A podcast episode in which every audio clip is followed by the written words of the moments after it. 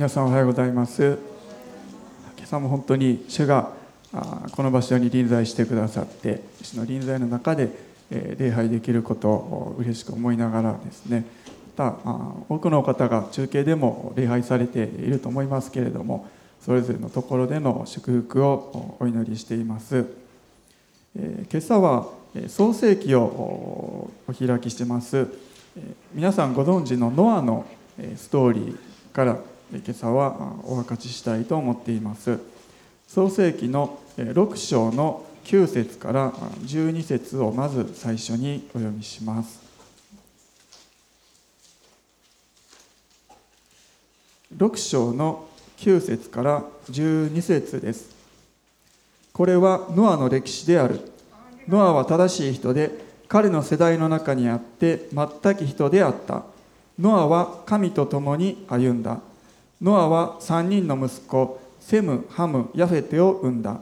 地は神の前に堕落し地は暴虐で満ちていた。神が地をご覧になると見よそれは堕落していた。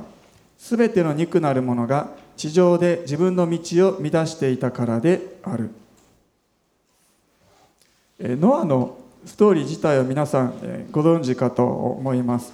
主に語られて箱舟を作って家族と動物と一緒に船に乗って救われたそのようなストーリーです。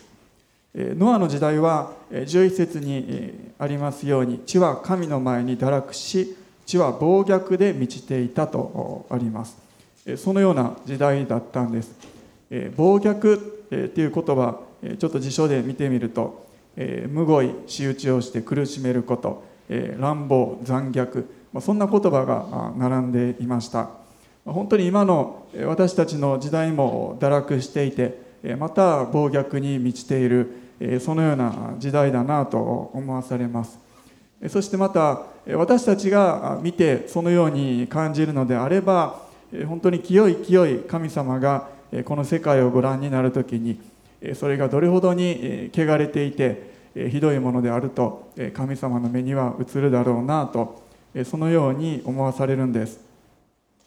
12節には全ての肉なるものが地上で自分の道を乱していたからであると。そのようにあるんです。自分の道を乱していた。私たちにもこの地上で与えられている道というものがあります。神様と一緒に歩んでいく道です。でも多くの人はその道から外れてしまっているんですね。そしてこのノアの時代にあって主の心にかなって正しく歩んでいたのはノアだけだったんです。9節の最後にノアは神と共に歩んだとあります。いくつか今朝はノアの信仰について見ていきたいと思っていますけれども一つ目はノアは神と共に歩んだということです。ノアは神と共に歩んだんです。でもですね彼がどのようにしてその素晴らしい信仰神と共に歩む信仰それを持つに至ったのかその背景っていうのはわからないんです。ただですね同じ創世記を見てみますとすぐ近くにもう一人同じように神と共に歩んだ人その名前が記されているんです。5章の24節お読みします。エノクは神と共に歩んだ。神が彼を取られたので彼はいなくなった。エノクという人物も神と共に歩みました。しかも彼の場合は神様が直接彼を取られたのでこの地上で死ぬということはなかったんです。本当に特別な人物でした。でもですねエノクについてはもうここしか書かれていないので彼の具体的な人生の歩みがどういうものであったのかっていうことはあまりわからないんです。なので参考にするのはちょっと難しいような本当に特別な人物ですね。ちなみにこの時代の人たちは本当にすごく長生きでした。聖書によるとノアの生涯は960年でエノクの場合は365年と書かれています。ただですね調べてみるとエノクとノアの人生っていうのはギリギリかぶってはいないんですね。ですのでノアが直接エノクに会ったことはなさそうなんです。ただノアのお父さんのレメクの方はですね生きているエノクとかぶっているのでおそらく会ったことがある。そしてお父さんを通して神と共に歩んだエノクについてノアもおそらく聞いていたと思うんです。そしてそのような信仰をノアもその信仰の影響というものを受けてきたんだろうなと思わされます。このですねノアが神と共に歩んだ。そのことに関して私たちが注目するのはノアは神と共に歩むということをノア自身自ら主体的に選んだということです。実はですね聖書を見てみると神様が人と一緒にいてくださる。人と共に歩んでくださる。そのように書かれている箇所っていうのは結構多いんです。創世記見てみましても例えばヨセフについても主はヨセフと共におられたのでと書かれている箇所が何箇所かあります。またイサクに対しても私はあなたと共にいると主は言われたんです。また新約聖書旧約もそうですけれどもクリスマスでよく語られるインマヌエルという言葉。それもですね神が私たちと共におられるとそのような意味になります。これらっていうのは主語は神様の方なんですね。神様が人間と一緒にいてくださる。共にいてくださるという意味です。でもですねノアについては神はノアと共に歩まれたとはそのようには書かれていないんです。そうじゃなくてノアは神と共に歩んだと書かれてあるんです。ここで強調されているのはノアの方が神様と歩むことを選び取ったということです。これは本当に素晴らしい信仰ですね。このように書かれているのは私の調べた範囲ではノアと先ほどのエノクの2人だけだと思います。ノアは主体的に神様と共に歩むということ。それをノアの方から選び取っていたんです。しかしですねもちろん神様が恵みによってノアを選んでおられた。ということもまた事実なんです。決してノアが自分の力だけで神と歩むということをしていたわけではなかったんです。8節のところにノアは主の心にかなっていたとあります。下の聖書の注釈のところを見てみますと直訳では主の目に恵みを見出したとあります。違う訳では主の前に恵みを得たと。そのようにも訳せるそうなんです。つまり主が恵みによってノアを見出して選んでおられた。そしてノアもまたその恵みに応えて神と共に歩むことを選んでいた。そのように言えると思います。私たちがどこにいようと神様は私たちと一緒にいてくださいます。恵みによって私たちを選んで私たちと共にいてくださる。でも私たちの方からも神様と共にいて神様と共に歩んでいくそれを選び取ることを主は願っておられるんですね。なぜならそこには私たちから神様への献身それが現れるからです。そのことを主が願っておられるんです。例えばですね結婚するということはお互いが一緒に歩むことを決心して約束するということです。そうするとどうなるかというと時には相手と意見が異なることもある。だから相手に合わせないといけない時もあるし自分がしたいことがあるけれどもそれができないということもあるかもしれない。行きたいところに行けないこともあるかもしれない。食べたいものを食べないこともあるかもしれない。でもそれでも一緒に生きていくということです。つまりですね共に歩むということは時には自分の好みや考えを置いて相手に合わせていくということ。それを意味しているんですね。ノアは神と共に歩んだ。私たちもそのことを選び取っていきたいと思うんです。そうするということは時には犠牲を払うこともある。また自分のしたいことができないこともあるかもしれない。でも神様と一緒に歩んでいく歩みそれこそが私たちにとっての最高の歩みなんです。先日ですね2人の子供と一緒に外を歩いていました。手をつないで歩いていたんですけれどもこう2人ともこう歩くスピードが違うんですね。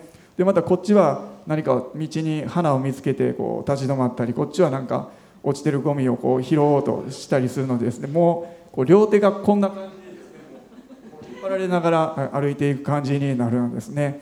でふと見たらですね前から2匹の犬を散歩している人が歩いてきてですね。その人をまた2匹のこう犬にこう引っ張られながら歩いてこっちに来たんですね。で全然知らない人だったんですけれどもちょっと目があって会釈した時にちょっと心が通い合った気がしたんですね。で本当に誰かと一緒に歩いていくというのは、えー、大変なことですね。ノアなんてですね動物の歩くスピードにも合わせる必要があったんですよね、えー、船に乗せるということをしました。私たちも神様と共に歩むということを選ぶ時時にはこっち側に引っ張られたりこっち側にストップさせられたりするように私たちは感じてしまうんです。でもですね実はそれは私たちにとっての最高の歩みなんです。そしてまた私たちがこう我慢しているように感じるけれども実は誰よりも一番我慢して忍耐深く一緒に歩んでくださっているのは神様の方なんです。このようにノアは神と共に歩みましたけれどもその信仰っていうのがどのように現れてきたのか2つ目のポイントです。ノアはまだ見ていない事柄に関して信じた。そのような信仰を持っていました。6章の14節のところで神様はノアに対して箱舟を作るようにとそのようにお語りになりました。14節以降その船に関しての詳しい内容が出てきます。長さが何キビと幅がこれくらい3階建てにしてと詳しくお語りになってそしてノアはその通りに行いました。箱舟を作った期間ですけれどもいくつか説があるようです。短い説では20年ぐらい。長い説によるともう120年ぐらいかかったと。そのようにも言われているんです。木を切って運んで組み立てていく。大変な作業です。周りからはバカにされたかもしれませんしもしくはちょっとは手伝ってくれる人もいたかもしれないです。でも最後まで箱舟を作り続けたのはノアとその家族だけだったんです。ノアはまだ雨が降り始めるその前に洪水を見る前に神の言葉を信じて行動に移したんです、何日かもうすでに雨が降っていて、なかなか降り止まない、もしくはですねもういろんなとこですで、にちっちゃな洪水が起こり始めている、そんな状況だったら信じて箱舟を作るというのもまだちょっとはたやすかったかもしれないんです。でもそうじゃなかったんです。ノアはまだ見ていない事柄それに対して信じて行動に移したんです。その当時先ほどお読みしましたように地は堕落して暴虐に満ちていた。それはですね霊的な意味で堕落してまた道徳的な意味で腐敗していたということです。ですので町自体の例えば経済的な繁栄とか豊かさというのはまた別の話なんですね。ですのである程度その文化自体は発展もしてきて豊かになってきていたはずなんです。だからこそ人々はこのような生活が突然終わるなどと決して考えていなかった。そのような中でノアは箱舟を作って完成させたんです。7章の一節お読みします。主はノアに言われた。あなたとあなたの前科は箱舟に入りなさい。この世代の中にあってあなたが私の前に正しいことが分かったからである。箱舟に入りなさいとそのように言われました。正しいことが分かったからと言われたんです。ノアは神と共に歩んでそして建設中建設も神と共に歩んでそれをやり遂げたんです。そしてそれを通して神様はノアに対して私の前に正しいことが分かったと言われたんです。つまりノアは箱舟を作ることを通して神様の御言葉を信じてです。そしてその箱舟を完成させた。その行動を通して自分の正しさというものを神様の前に示すことができたわけなんです。当然ですけれども途中で箱舟を作るのをやめてしまっていたら船に入ることはできなかったんです。ですのでノアは語られた御言葉を信じ続けるそのような信仰があったということができます。ですので神様の前の正しさそして神と共に歩んでいくということ。それは神様の言葉に信頼して歩んでいくということ。それに従っていくということなんです。ヘブル書の11章の7節お読みします。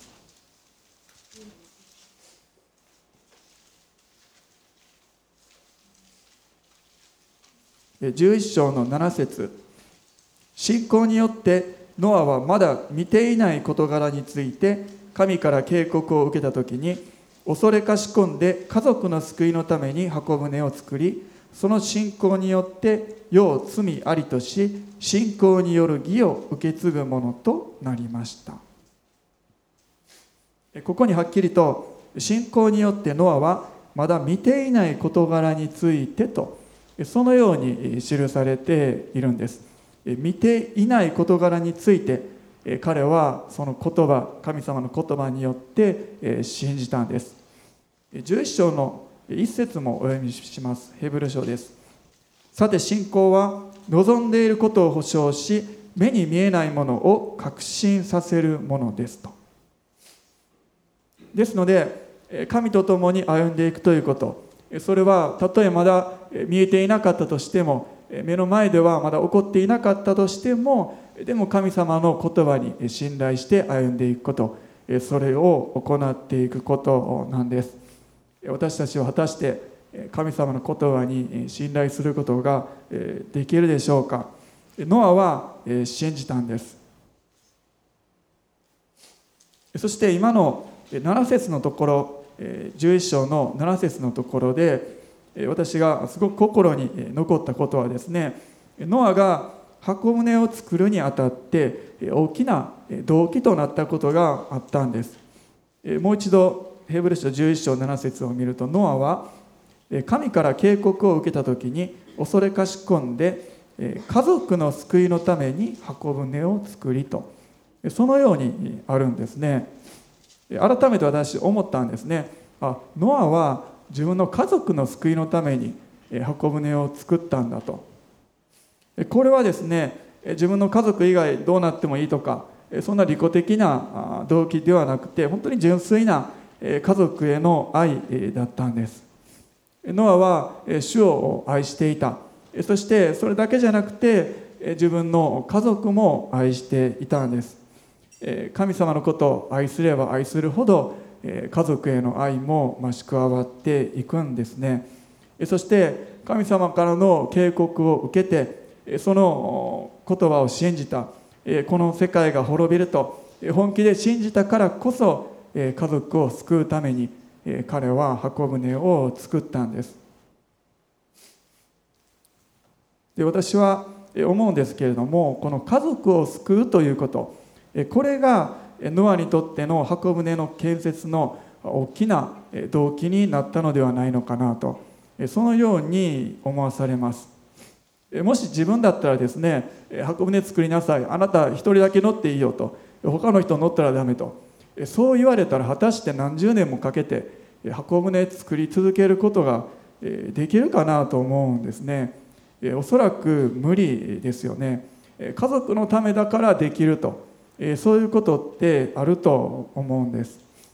むしろ自分一人で、えーまあ、作られた箱舟に乗って自分だけ助かっても後の世界自分一人だったら何のために助かったかえー、分からないですよね。周り動物だけなんですね。先ほども本当に素晴らしいお証しを姉妹、えー、してくださいましたけれども姉妹の場合本当にお父さんも一緒に箱舟に乗ることができたわけなんです。本当にこれほどに素晴らしい嬉しい感謝のことはないんですね。私たちは何のためにこの地上を神様と共にその御言葉に信頼して歩んでいくのか。それは自分のためだけではないしそうじゃなくて家族の救いのためまた神の家族のため。そしてまだ福音を知らない人が一人でも多く一緒にその船に乗っていくために私たちは御言葉に信頼して歩んでいくわけなんです。そしてそれを通して神様の栄光が現れていくんです。そのために私たちはこの地上に置かれて神様に仕えていくんです。ノアもですね決してその信仰を自分と家族だけのものにしたわけではなかったんです。第2ペテロの2章の5節お読みします。ペテロの手紙2章5節です。第2ペテロです。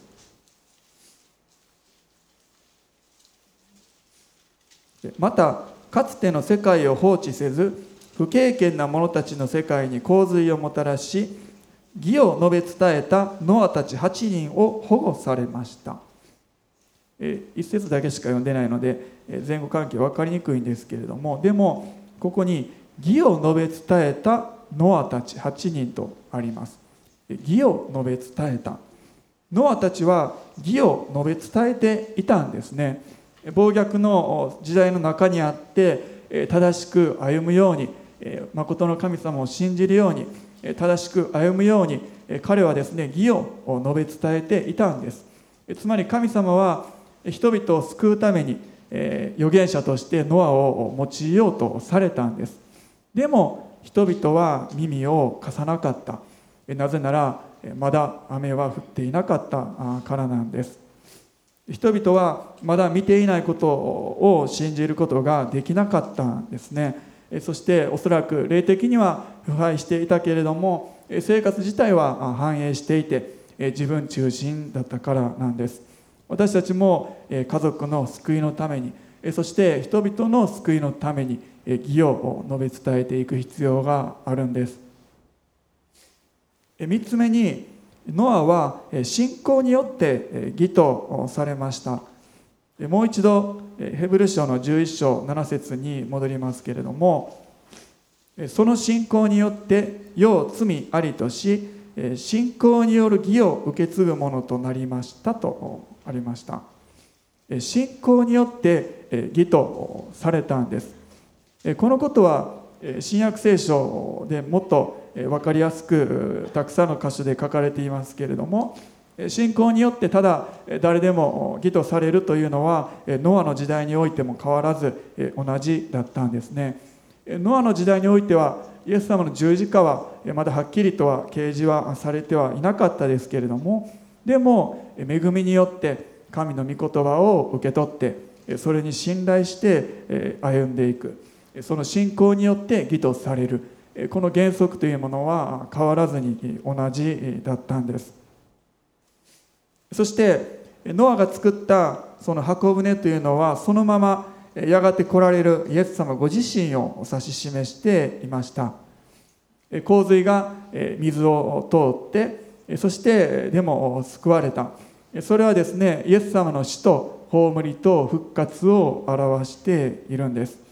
私たちもイエス様という箱舟それに信頼して箱舟に乗り込むイエス様を信じるのであればイエス様と一緒に死んで葬られて復活する箱舟から出て新しい地で新しい歩みをしていくことができるんですね。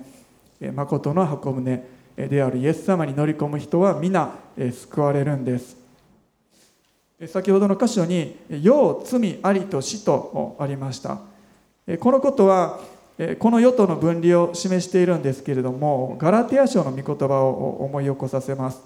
ガラテヤ6の14をお開きください。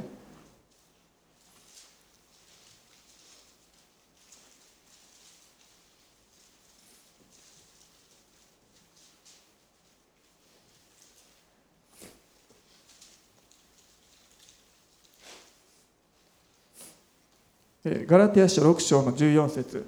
しかし私には私たちの主イエス・キリストの十字架以外に誇りとするものが決してあってはなりません。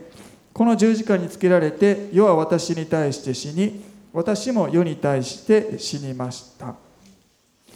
このようにですねイエス様を信じる時に世は私に対して死に私も世に対して死んだとあるようにこの世界から切り離されるわけなんです。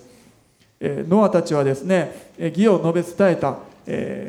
福音を述べ伝えた。それというのはですね裏を返せば福音を信じない人は救われないと、まあ、そのような宣言にもなってしまうわけなんです。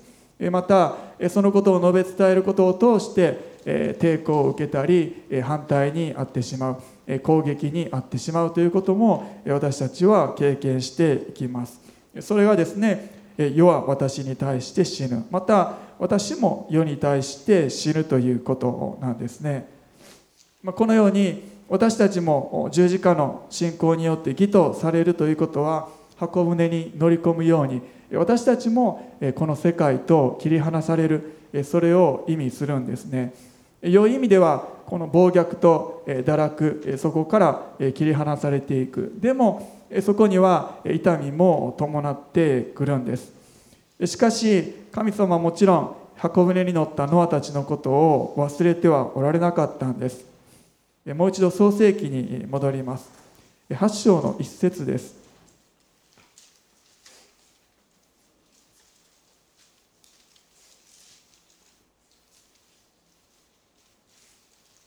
神はノアと彼と共に箱舟の中にいたすべての獣およびすべての家畜を覚えておられた。神は地の上に風を吹き渡らされた。すると水は引き始めた。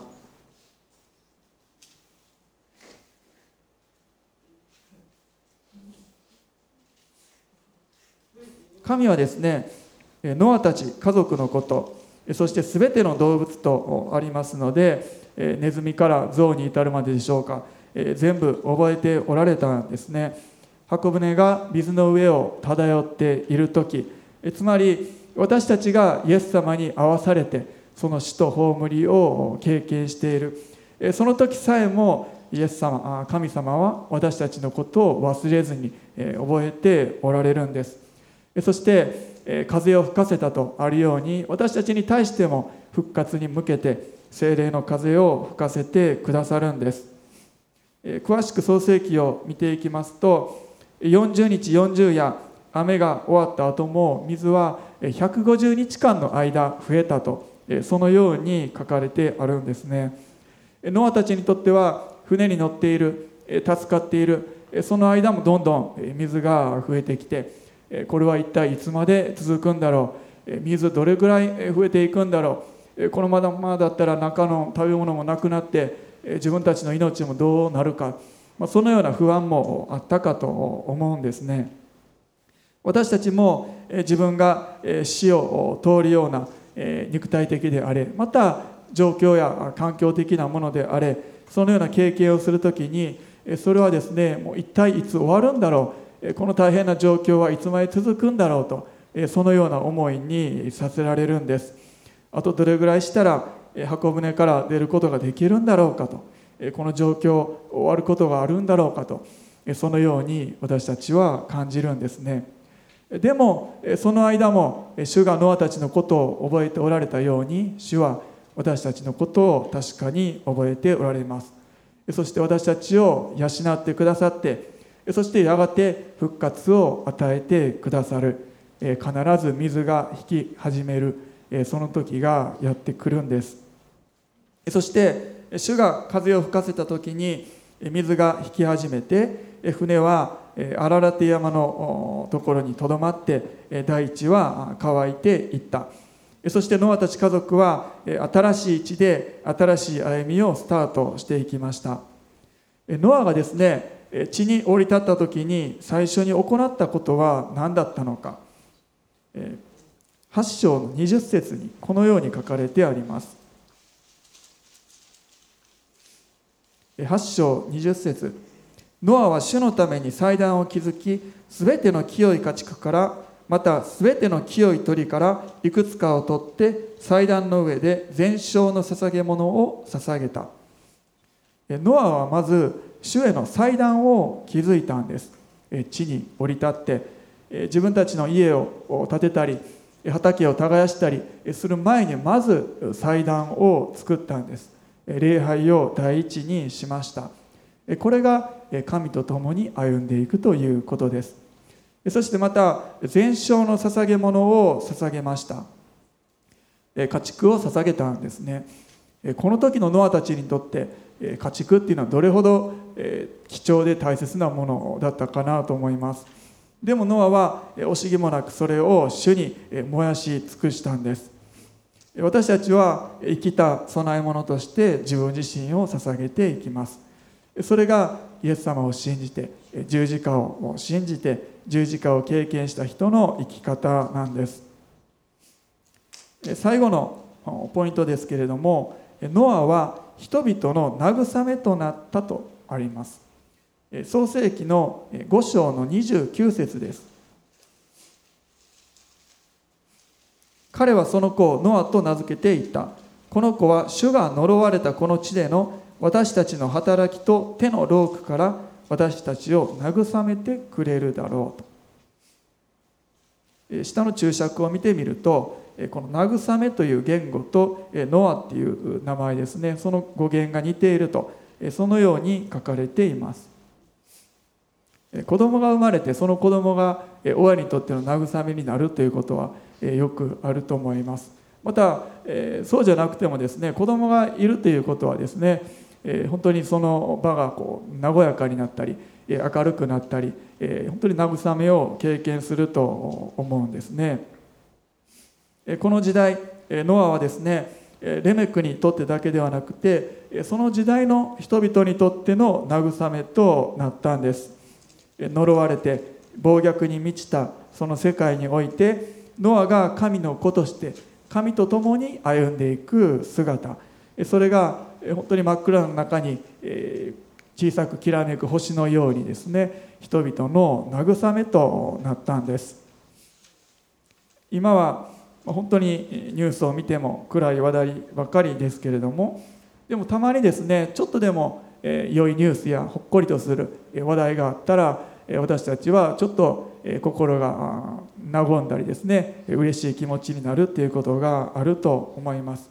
そのようにほんのちょっとの優しさや正しさそれを私たちが見るときにそれは私たちにとっての大きな慰めとなってくるんです。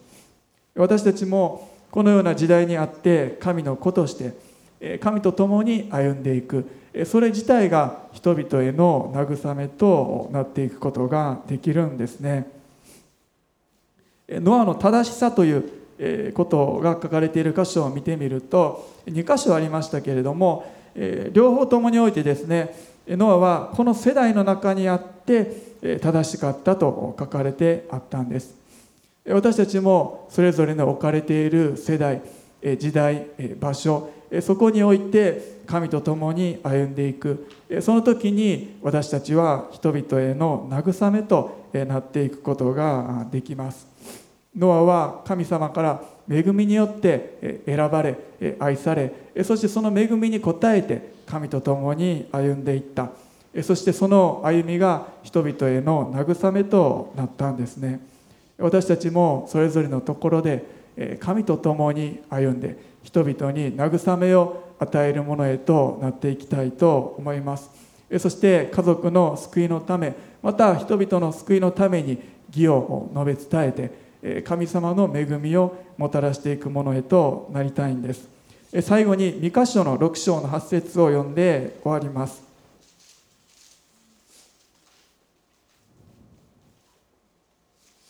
三箇所の6章の8節です。主はあなたに告げられた。人よ何が良いことなのか。主があなたに何を求めておられるのかを。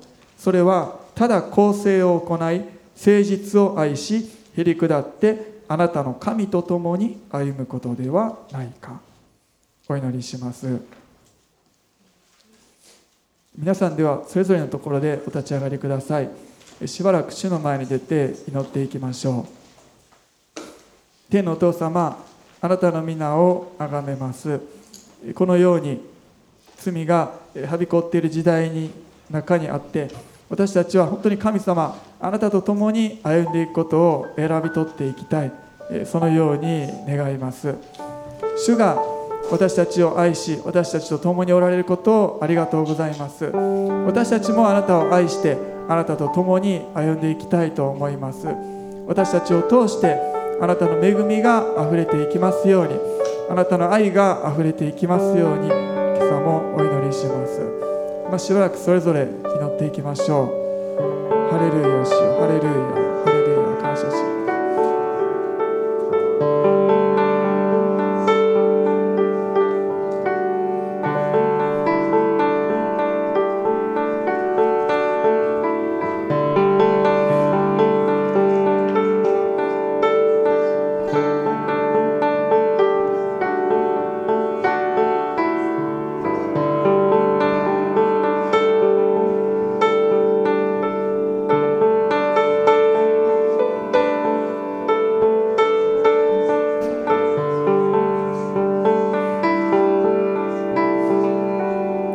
ハレルヤ主よあなたが今お一人お一人に触れてくださってあなたの本当に愛と恵みで満たしてください。今週もお一人お一人がそれぞれの場所で歩んでいく力をあなたが与えてください。あなたが共にいて共に歩んでくださるからありがとうございます。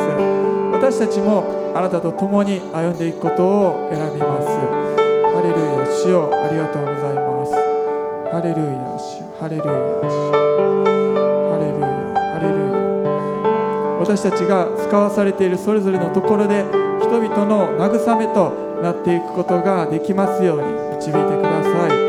ハレルヤハレルヤ。あなたが私たちのことを覚えておられることを心からありがとうございます。長く続くように感じるトンネルや暗闇やそれらが終わる時が必ずやってくることを心からありがとうございます。